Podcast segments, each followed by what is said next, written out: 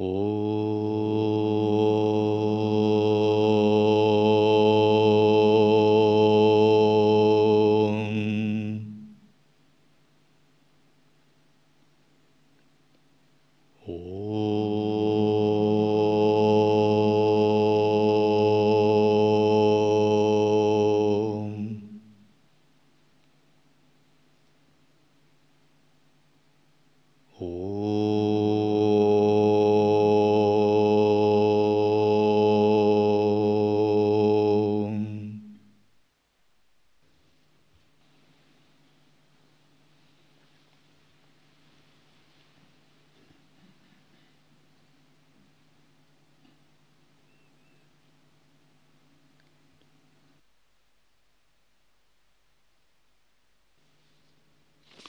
Наставление с вами Шивананда.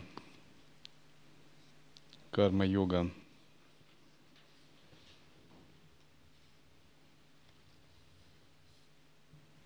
Карма-йог должен быть благожелательным, любящим и дружелюбным от природы. Он должен уметь общаться со всеми, вне зависимости от касты, убеждений и цвета кожи – он должен обладать совершенной приспособляемостью и преисполниться милосердия и вселенской любви. Обладать приспособляемостью означает уметь быть пустым, отпускать себя, принимать ту конфигурацию энергии, которая есть в данный момент. А ведь бывает как? В данный момент энергия принимает вот такую конфигурацию, а вы вот такой – между вами нет конгруентности. А если вы пуст и можете отпустить себя, какую бы конфигурацию ни приняла энергия, вы эту же можете принять. И у вас есть полное совпадение. Это и есть интеграция. Конечно, примитивно ставить знак равенства между приспособляемостью и интеграцией. Тем не менее, в основе приспособляемости лежит способность интегрироваться.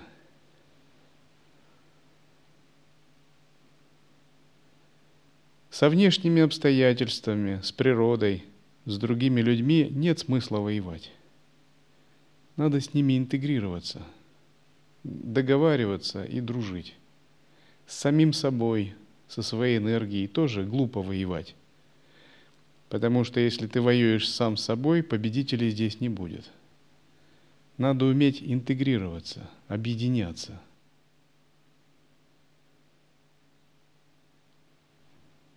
Он должен быть сострадательным и терпимым. Он должен уметь приспосабливаться к привычкам и манерам окружающих.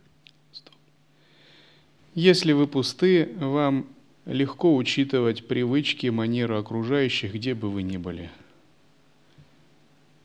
В какой-то обстановке мирских людей, в монашеской санге, среди животных, где угодно. Потому что ваша внутренняя пустота позволяет понимать все это и замечать. Но если вы не пустые, у вас очень сильная фиксация на себе и на эго, вам это очень сложно вы начинаете замечать какие-то несоответствующие вашим тенденциям и привычкам процессы и отвергаете их. А когда отвержение длится долго, начинаете их ненавидеть. И ненависть или подсознательное отрицание или гнев переносится на его источник, проецируется. И, то есть, соответственно, и человека. И тогда отношения разрушаются – но если в самом начале это заметить, ничего такого не будет. И вот истинный практикующий – это тот, кто пуст, гибок и всегда легок. И он легок не только когда он сам собой, в ретрите, в мауне, а в общении, в работе, в действии, во взаимоотношениях, где угодно. Очень легко быть легким самому с собой – или в той обстановке, которая тебе нравится, приятно, то есть теми людьми, которые тебе приятны. Но именно когда ты можешь быть легким в любой обстановке, это уже некоторые знаки твоей реализации.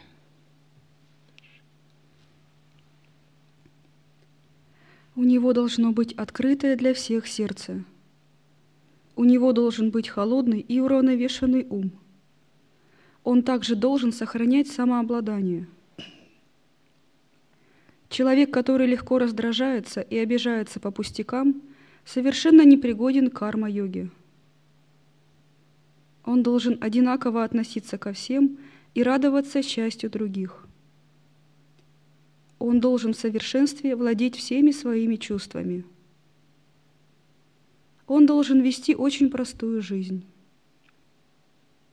Если он живет в роскоши, если он хочет всего только для себя, как он сможет разделить свою собственность с другими? Он должен сжечь свой эгоизм до самых корней. Бхагавадгита. Те, кто держит в узде свои чувства – одинаково относятся ко всему и радуются счастью других, тоже приходят ко мне. Карма-йог должен обладать здоровым и сильным телом. Как он сможет служить другим, если он сам слаб психически и физически? Он должен проявлять большую заботу о своем теле, но ему не следует впадать в иллюзию и привязываться к нему – он никогда не должен говорить «это тело принадлежит мне». Даже шакалы и рыбы своими действиями заявляют «это тело мое». Он должен быть готов в любой момент пожертвовать своим телом ради благородной цели. Он должен регулярно заниматься пранаямой, выполнять физические упражнения и асаны, чтобы поддерживать здоровье на должном уровне – он должен принимать здоровую, питательную пищу в достаточных количествах. Карма-йог должен спокойно сносить оскорбления, неуважение, критику, хулу, позор, жару и холод, боль и болезни. Он должен развить выносливость. Он должен обладать полной верой в себя, в Бога, в священные писания и слова своего гуру. Только такой человек может стать истинным карма-йогом. Только такой человек может служить стране и страждущему человечеству. Идеального адхикари, человека, обладающего достоинствами, необходимыми для духовной практики, всегда сложно найти. Если ты обладаешь хотя бы несколькими из, из перечисленных качеств, и старательно следуешь по пути карма-йоги, остальные достоинства придут к тебе сами собой. Не нужно впадать в уныние. Полностью погрузись в служение Богу. Забудь о теле. Стоп. Один монах другой религии или молодой монах начал испытывать беспокойство ума и различные искушения, прелести, соблазны. Его начало мучить вожделение. И он пришел к своему старцу, духовному наставнику. Тот дал ему совет. Прошло несколько недель, не помогло. Он снова к нему пришел. Тогда этот духовный наставник пошел к другому, еще более старшему, посоветоваться. Тот ему сказал, а ты жени его – Сказал, как женить? Сказал, жени его на работе. Пусть работает все свободное время. Пусть он мысли свои направит на работу и на служение, тогда и вожделение его оставит. Когда он последовал этому совету, через год этот старец пришел проведать его и его послушника. Действительно помогло. Карма-йога – это увлекательный, очень интересный процесс, если правильно к нему относиться. Если неправильно к нему относиться, это может даже быть совершенно неправильным видением. Но если вы рассматриваете как карма-йогу, как средство служения, оттачивания созерцания через работу с внешними энергиями, через игры с внешними энергиями, это очень увлекательный процесс – вы как бы становитесь каналом пропускаете через себя причинно-следственные потоки и умно с ними работаете, принося пользу другим, оттачивая свое созерцание и устраняя свой эгоизм.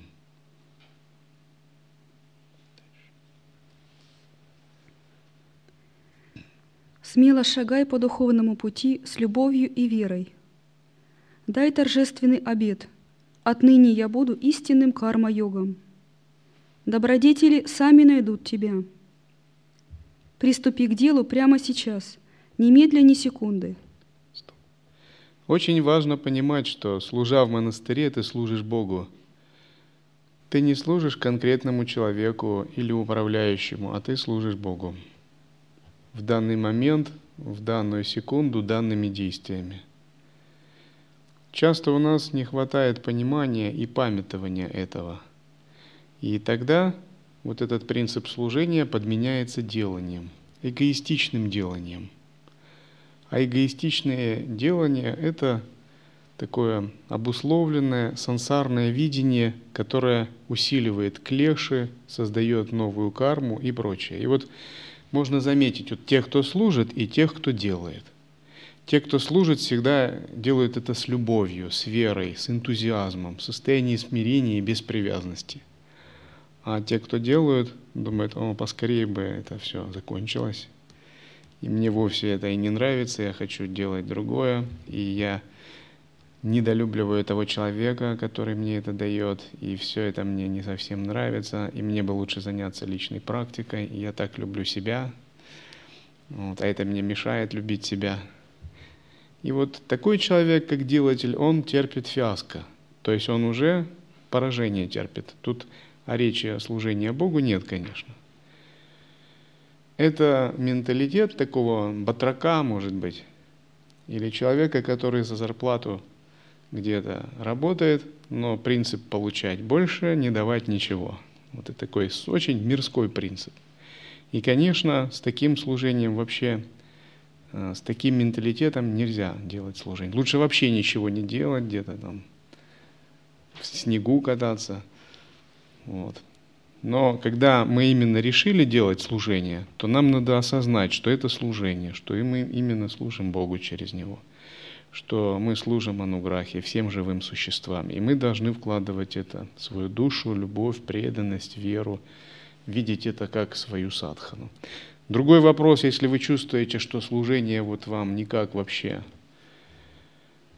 не соответствует, вы можете просто обратиться к управляющему, чтобы более соответствующее служение вам было подобрано в соответствии с вашими склонностями. Так. Если у вас есть какие-то склонности. Но Богу в служении нельзя отказывать. Богу нельзя служить за что-то – Дескать, я тебе послужу, а потом ты мне что-нибудь. Это торговля. Богу нельзя служить спустя рукава, без духа, без веры, без горения, без самоотдачи.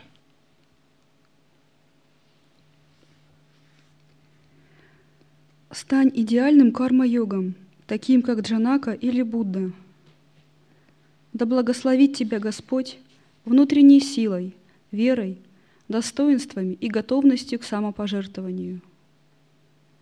Начинай трудиться, даже если у тебя небольшой начальный капитал любви, милосердия и сострадания. Вступи на путь прямо сейчас.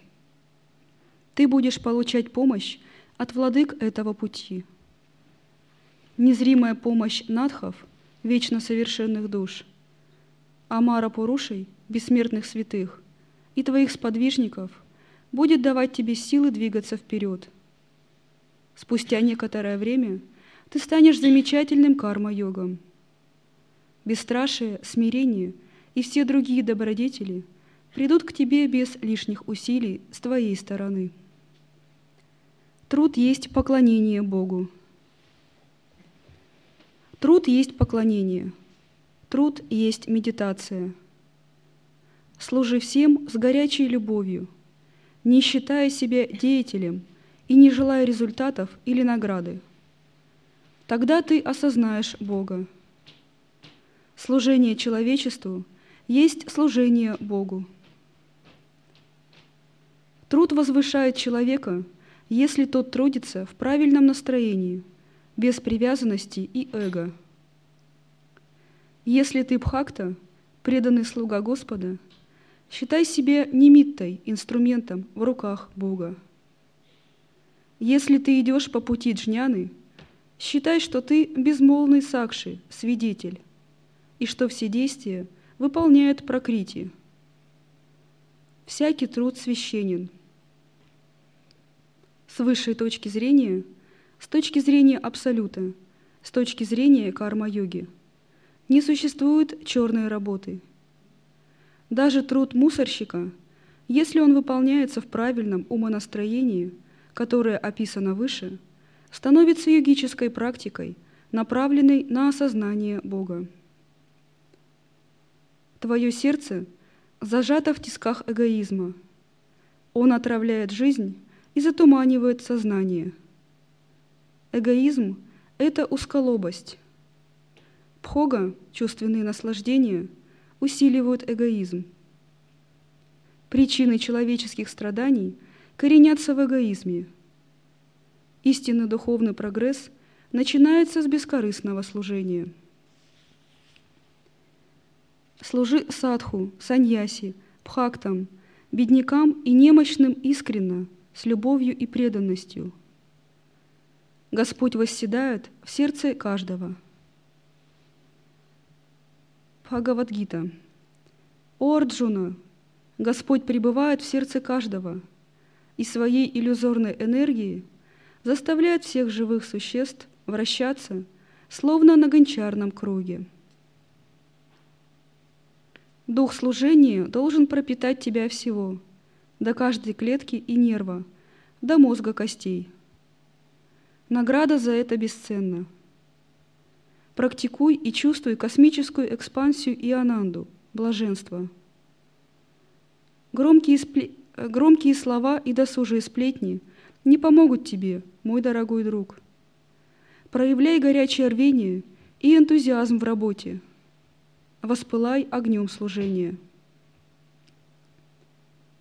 Всегда надейся на Бога, но и сам не плашай. Всегда помни о Нем, выполняя свои повседневные дела. Постепенно, благодаря практике, ты научишься делать два дела одновременно. Повторяй имя Господа во время работы. Карма-йога обычно практикуется в сочетании с бхакти-йогой – Карма-йог вручает Господу в качестве подношения все, что он совершает с помощью карма-индрий, органов действия.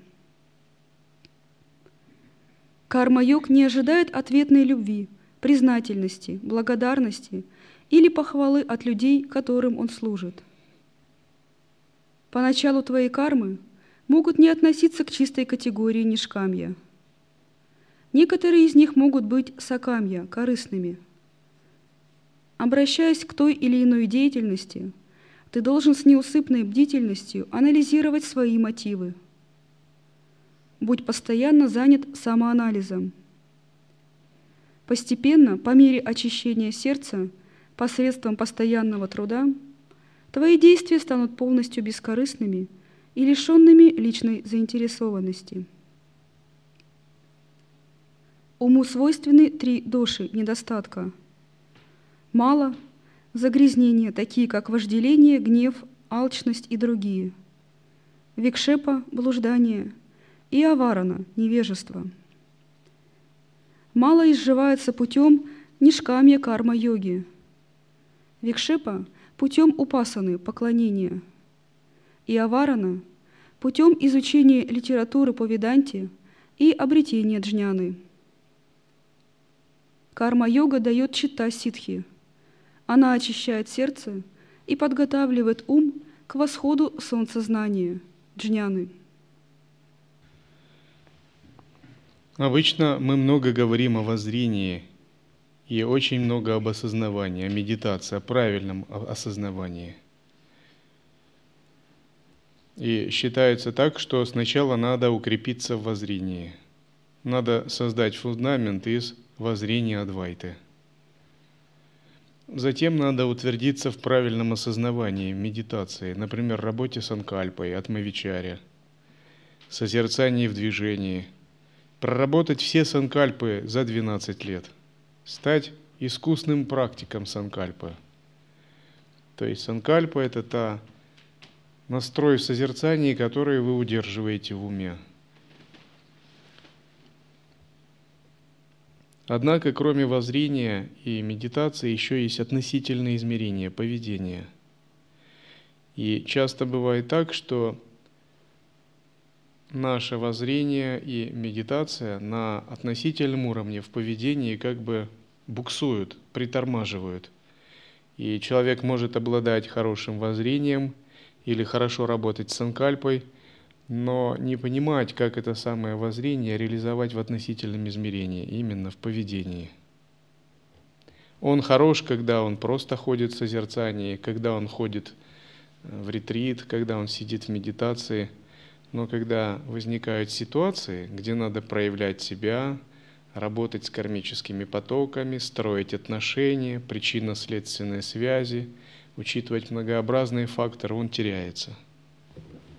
Это все аспект поведения. И в поведении тоже надо иметь как свою философию, свое видение и выработанную точку зрения. Мало просто носить дрова в воззрении. Так? Это не карма-йога. Или мало просто вот пребывая в Санкальпе что-то делать. Надо иметь как бы видение более масштабное своего делания или неделания. Практиковать карма-йогу может лишь тот, кто свел к минимуму свои нужды и обуздал свои индрии. Как может тот, кто погряз в роскоши и чьи чувства не знают управы, служить другим – такой человек хочет всего только для себя и желает эксплуатировать окружающих и доминировать над ними. Другое важное качество – уравновешенный ум. Нужно быть свободным от рага-двеши, симпатий и антипатий. Бхагавадгита. Предписанная деятельность которую совершает тот, кто не стремится к плодам своего труда, кто свободен от привязанностей, любви и ненависти, именуется чистой деятельностью. Ты должен узнать секрет отречения или отказа от плодов своей деятельности. Учение будет длинным, и практика будет нелегкой.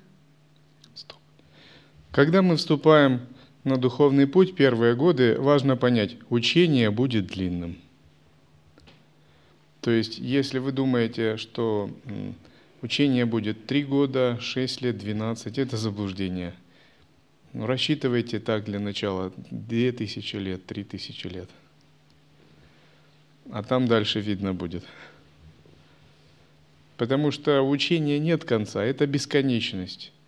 И ситхи бессмертные, они ведь достигли бессмертия, может, пять тысяч лет назад, но они и сейчас живут и медитируют, занимаются разными делами на своем уровне. Кто-то стал богами, кто-то обрел много иллюзорных тел и посылает эманации, кто-то правит в чистых странах. Они продолжают просветленное существование.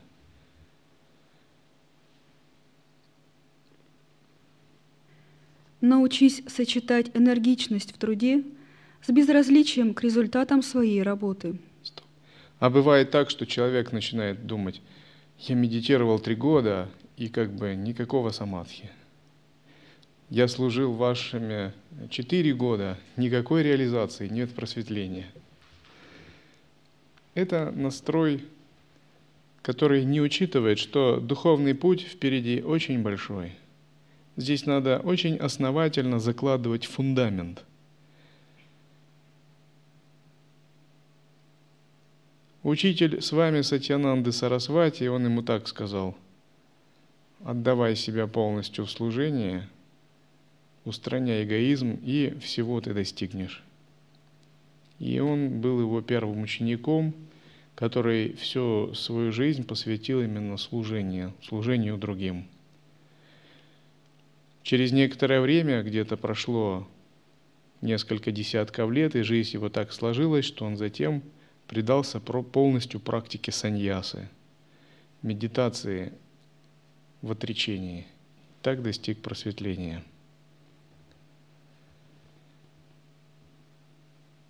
Как в медитации, так и в служении наша задача достичь пустоты сердца, освободить себя от эгоизма. Бывало и наоборот. Некоторые практикующие буддийских школ проходили трехлетние ретриты, вдохновленные их учителями. Выйдя из трехлетних ретритов, они становились хорошими бизнесменами. Потому что оставались васаны, кармы, и все равно приходилось с ними работать.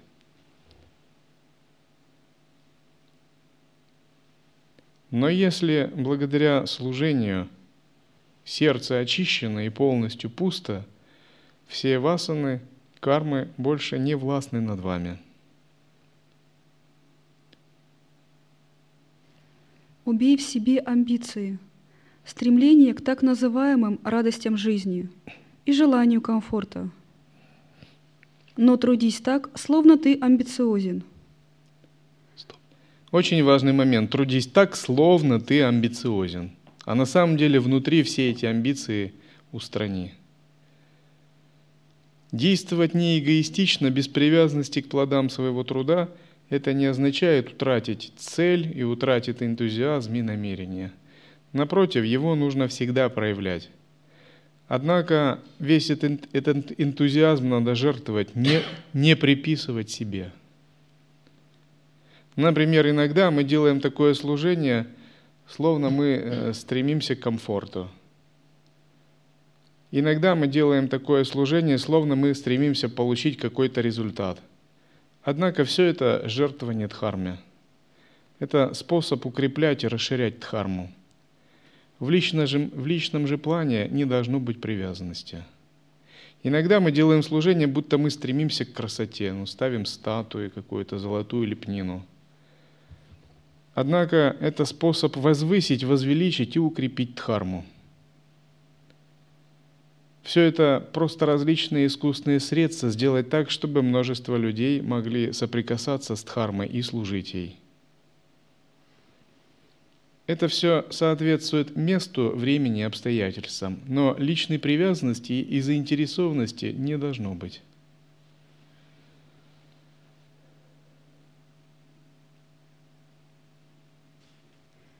Относись к жизни так же, как жизнелюбы. Будь так же счастлив, как те, кто живет ради счастья. Секрет отреченности в примирении противоположностей – все, кто стремится к власти и радостям жизни, действуют ради того, чтобы обрести и использовать плоды своего труда. Их цель – результат. Желание результата вдохновляет их прилагать усилия достижению цели.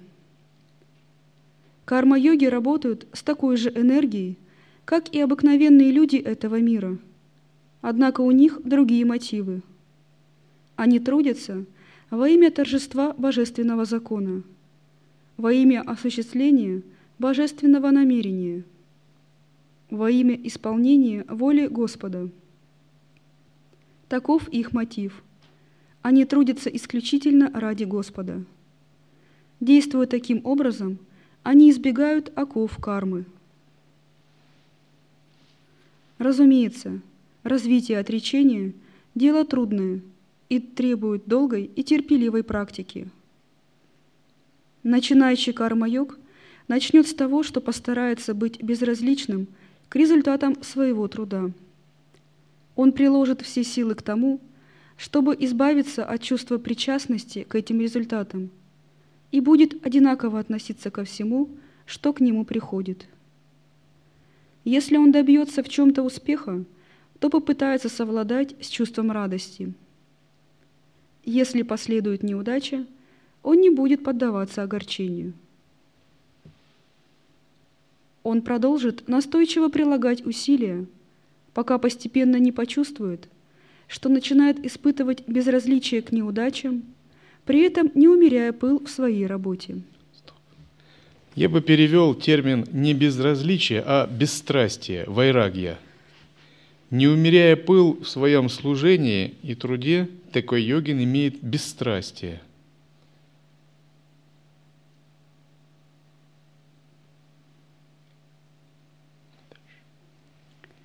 Он не будет стремиться к внешней деятельности, но в то же время будет справляться с любыми обязанностями, которые ему поручают, и начнет проявлять уравновешенность ума, которая свидетельствует о высшей силе и отреченности души.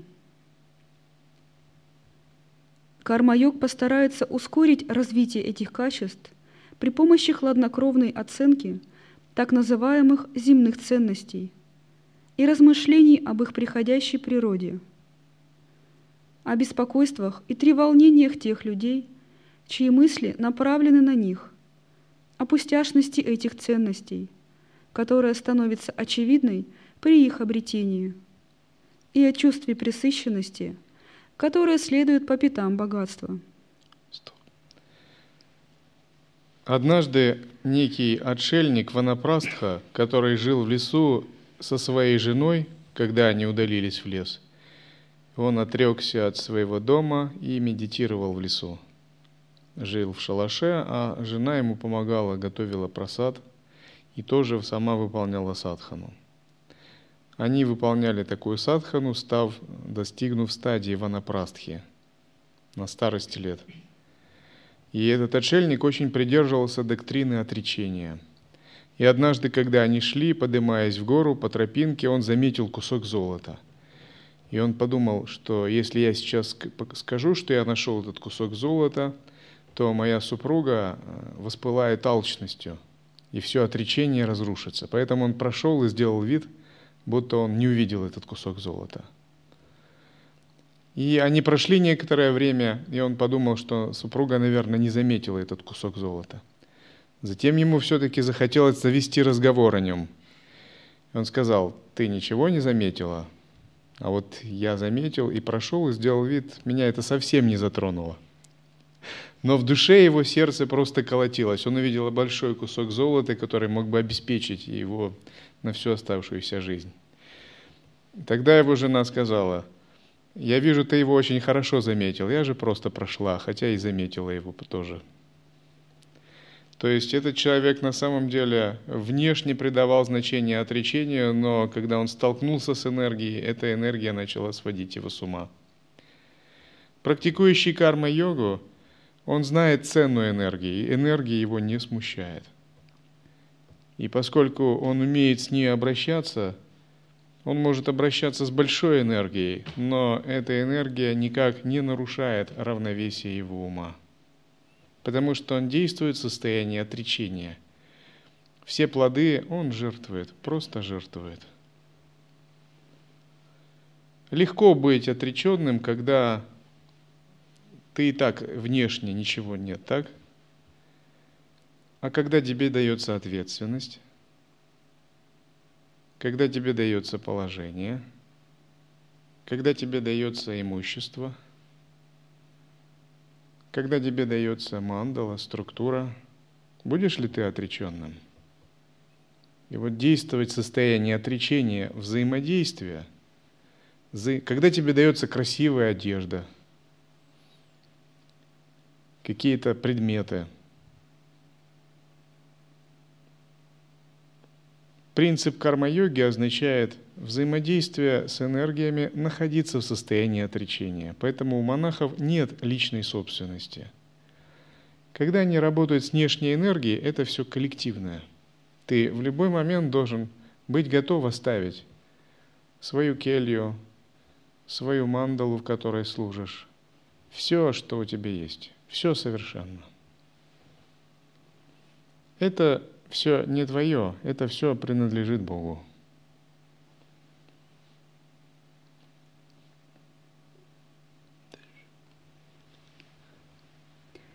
Интеллектуальная оценка земных ценностей поможет карма-йогу укрепить свою разочарованность в них и будет сдерживать его в случае материального успеха, тем самым помогая сохранять равновесие.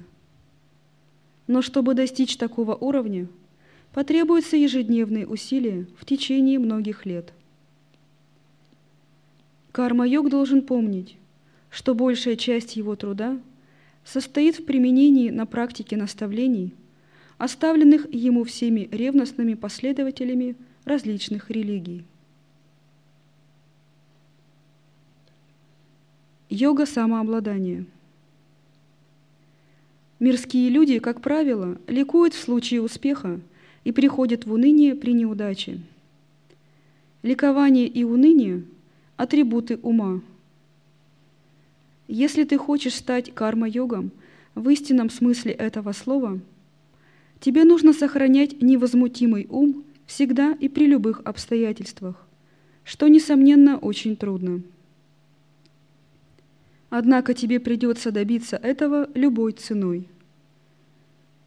Только тогда ты обретешь умиротворение и настоящее постоянное счастье.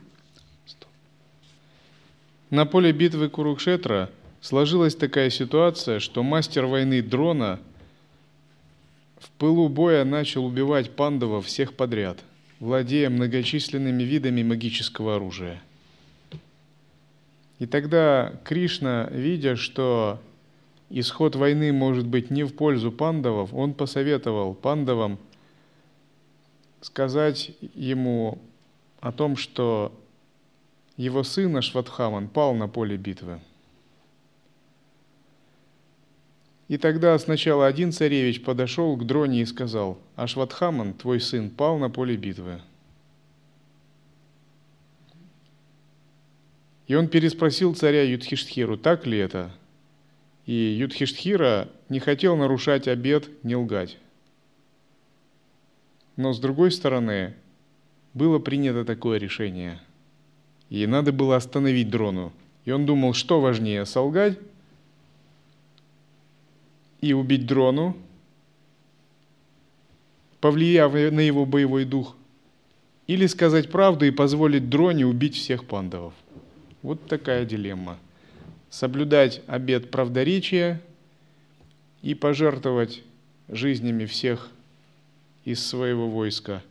Или солгать и остановить дрону, поскольку дрону никто не мог остановить. Он был великий мастер Тханур Веды, веды боевого магического оружия. И тогда он сказал так, формально решив не лгать. Он сказал, да, Ашватхаман – слон про себя сказал, убит. А слона звали тоже Ашватхаман. Этот слон принадлежал одному из царей. Его тоже в пылу битвы убили. Этот слон был огромный, как гора. Его звали так же, как сына Дроны. Но когда Дрона узнал, что его сына убили, он потерял всю волю к сражению и впал в уныние, потому что он сказал, я буду сражаться до тех пор, пока Ашватхаман будет сражаться. Он отбросил своего, свое оружие. И когда он увидел, что один из царевичей набросился на него, он просто сел в медитацию, приготовившись к оставлению тела. Его сознание было сильно поколеблено этим. Благодаря этому пандавы одержали победу. И когда его сын Ашватхаман, который был к тому времени, узнал, что дрону победили обманным способом, он пришел в ярость. И он начал призывать оружие Нараина. Оружие Нараина было подарено дроне Вишну, брахманам эманации Вишну. И оно могло производить ливни различных видов другого магического оружия. Его особенность была такова, что если его выпускают, оно возвращается обратно. Оно управлялось мантрами. Но оно не возвращалось до тех пор, пока не поубивало всех врагов.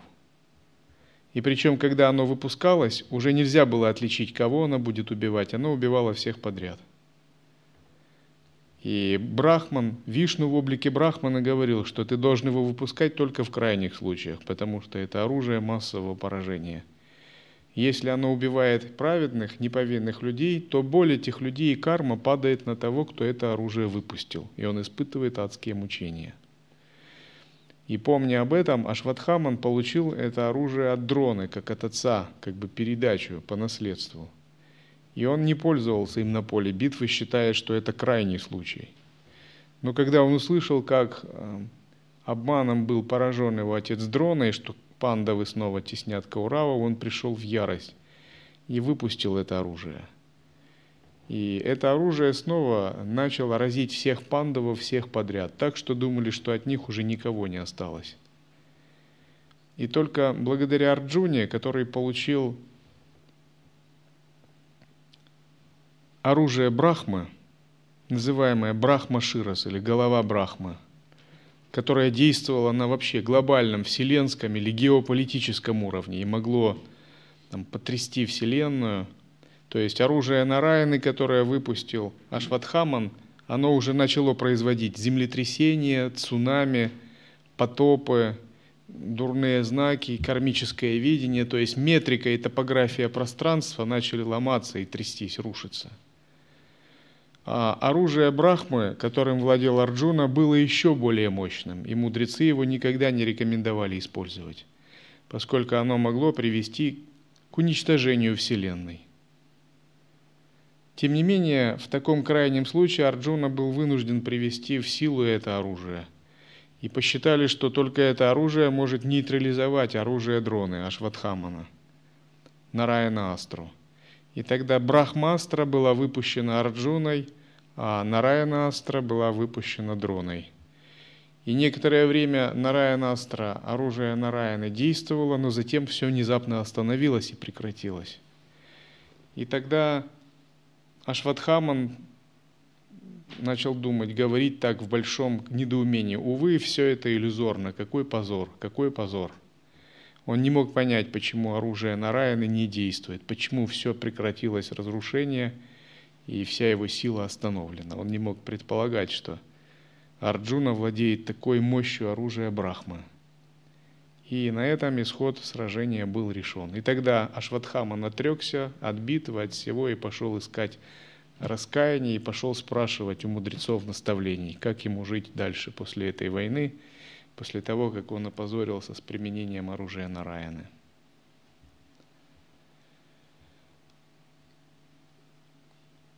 Пандавы и Кауравы в этой битве испытывали очень сильные колебания, и их умы очень сильно колебались, потому что они были поставлены в такие экстремальные условия. Но практикующий карма-йогу даже в экстремальных условиях не утрачивает стабильности духа.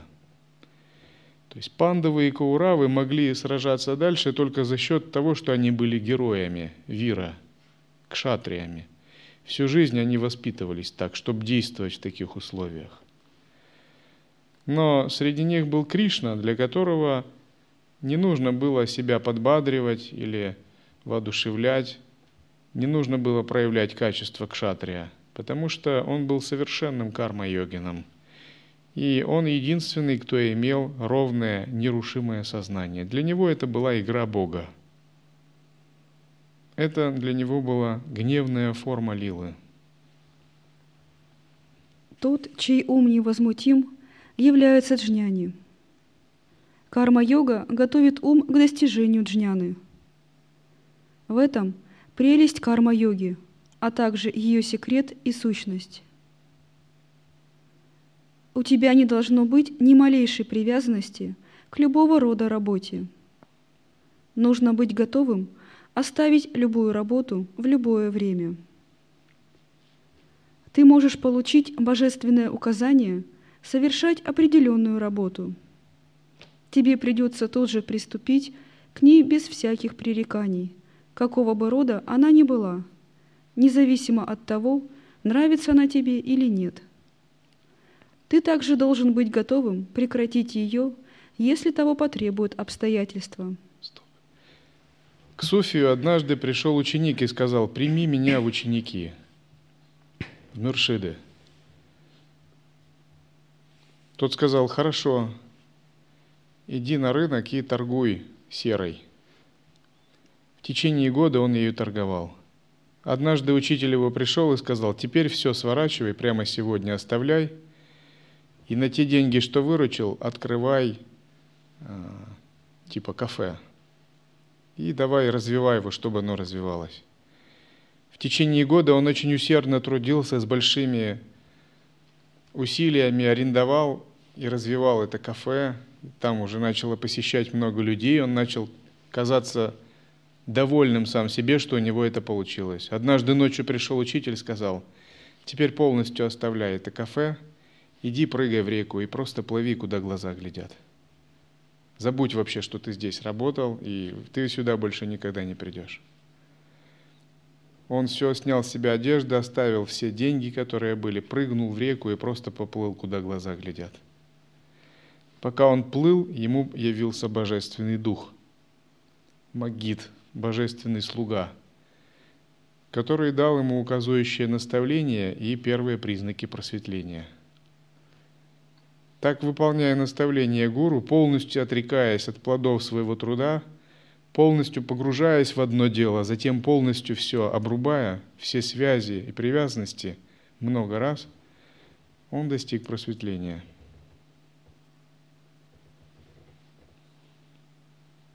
Вы не должны давать своей личности эго пустить корни нигде,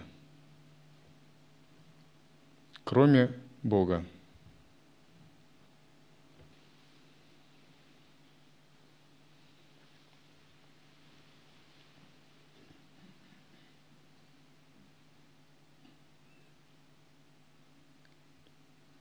Oh.